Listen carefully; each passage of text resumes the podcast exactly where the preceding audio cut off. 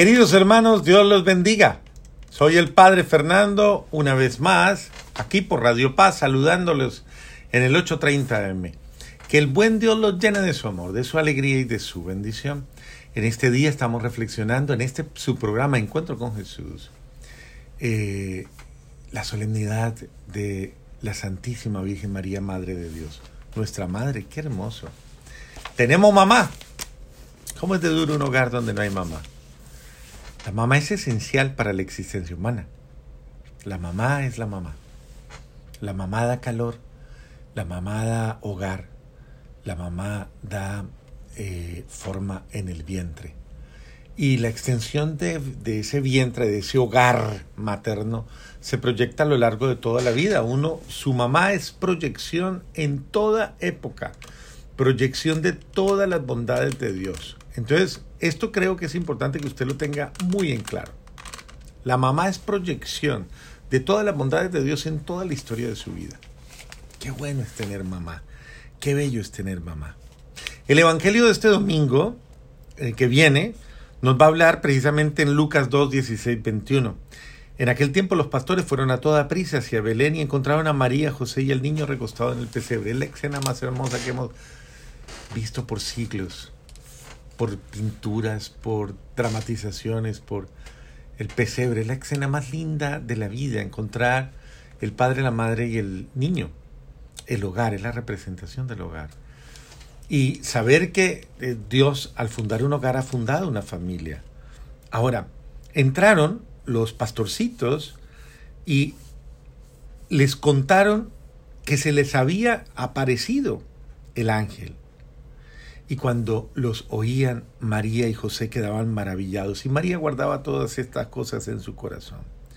Los pastorcitos volvieron a los campos, alabando y glorificando a Dios por todo cuanto habían visto y oído según se les había anunciado.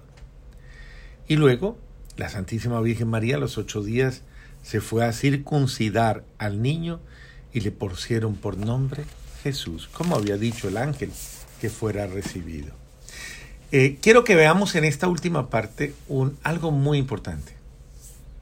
Ya vimos en las dos partes anteriores que quedarán publicadas también aquí en, mi YouTube y en el YouTube de Radio Paz, eh, básicamente hablando de esto. ¿Cómo vive María? ¿Cómo, ¿Quién es María? Lo hice en la primera parte. ¿Cómo vive María? Y ahora, ¿cómo obra María? Pues bien, mire, yo quiero que reflexionen en esto. María se pasó la vida aprendiendo de su bebé. Curioso. María aprendió de su bebé porque era la encarnación de Dios mismo. Entonces, María aprendió a obrar como obraba su hijo.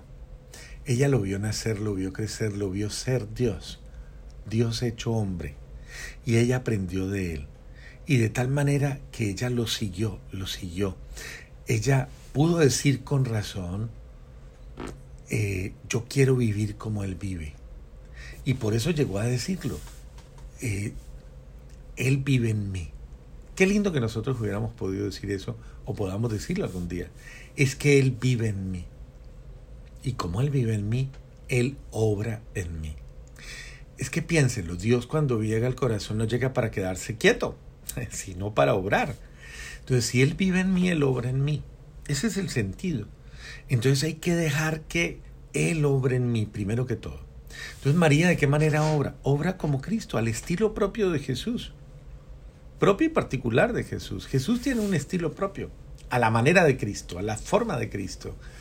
Ese es el estilo cristiano. ¿Y el estilo cristiano cuál es? El amor. No hay otro. Es el amor. El estilo de Cristo es el amor. Por tanto, María obra con amor, absolutamente en todo, con amor. Usted no encuentra nada en ella. Por eso cuando usted le aconsejan y le dicen, haga lo que la Virgen haría. Le están diciendo, ame. No es otra cosa. No conocemos algo diferente de ella. O sea, no hay una noticia diferente. No están diciendo que María eh, peleó con los fariseos, que María eh, andaba enredada en chismes, que María andaba... No, solo se dice María amaba. amaba. El amor lo absorbe todo en el que ama. Por eso se entrega absoluta e incondicionalmente. Entonces, ella se entrega al amor y el amor se entrega a ella.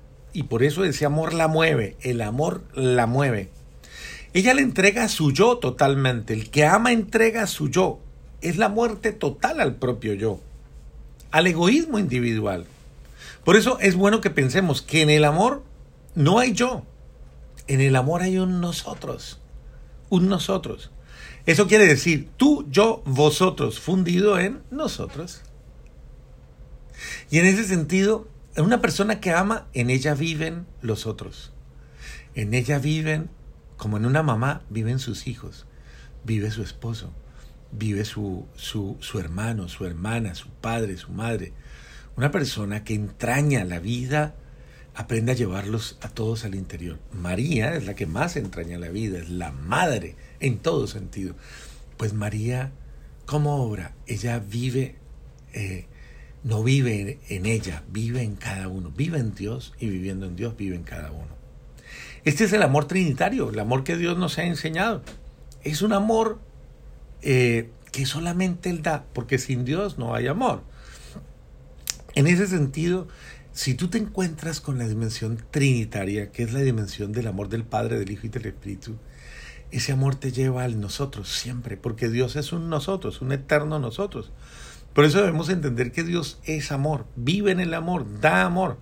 Por eso cuando alguien recibe el amor, da amor, como dice el apóstol San Juan, que hoy, hoy es su día y nos lo va a decir de una manera especial. Acuérdese, quien ama, el amor lo absorbe todo en él.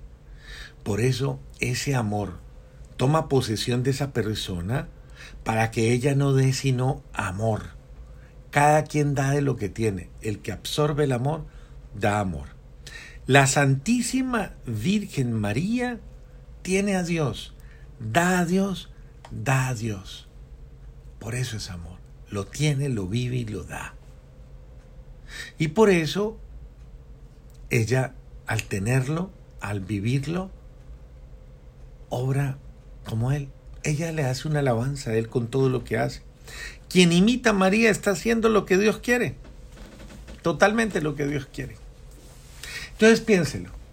¿Por qué María es madre? Pues hombre, porque Jesucristo es Dios.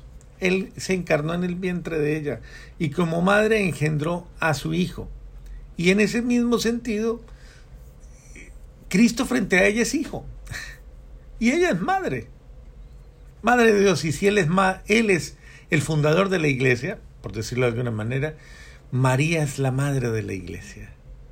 O la abuela, si quiere darle otra connotación. Pero en ella se formó aquel que formó la iglesia. De esa forma, María, aunque es madre, ella está sujeta a la voluntad de Dios, totalmente. He aquí la esclava del Señor, hágase en mí según tu palabra, se repite constantemente. Ella lo vive y aprende a obedecerlo. Es la primera que lo obedece. Y es la primera que acoge los mandamientos. Aprendió a obedecer a su propio Hijo. La enseñanza de María es vital. Hagan lo que Él les diga. Eso es lo único que enseña ella. Hagan lo que Él les diga. Ella no enseña otra cosa diferente. ¿Y por qué dice hagan lo que les diga? Porque yo lo he hecho tantos años, porque lo he hecho siempre y no me he equivocado. He hecho lo que Él me dice. Bueno, en ese sentido María es maestra. Claro que es maestra. Porque el que sabe ser discípulo sabe ser maestro. Ella acude a la escuela de Cristo y luego nos invita a su propia escuela.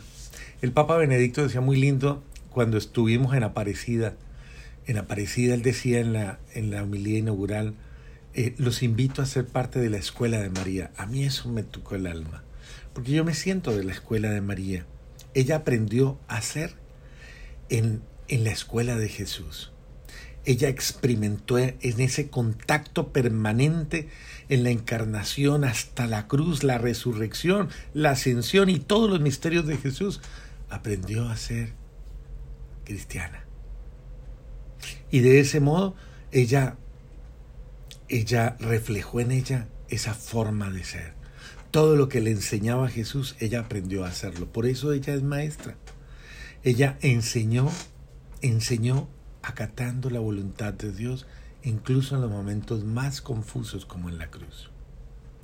Ahora, y finalmente María es modelo. ¿Y por qué es modelo? Porque el modelo para María es Jesús. Ella lo mira y ella lo imita a él. Y en este sentido, entre María y Jesús no hay nada que obstaculice su relación. No hay absolutamente nada que los separe.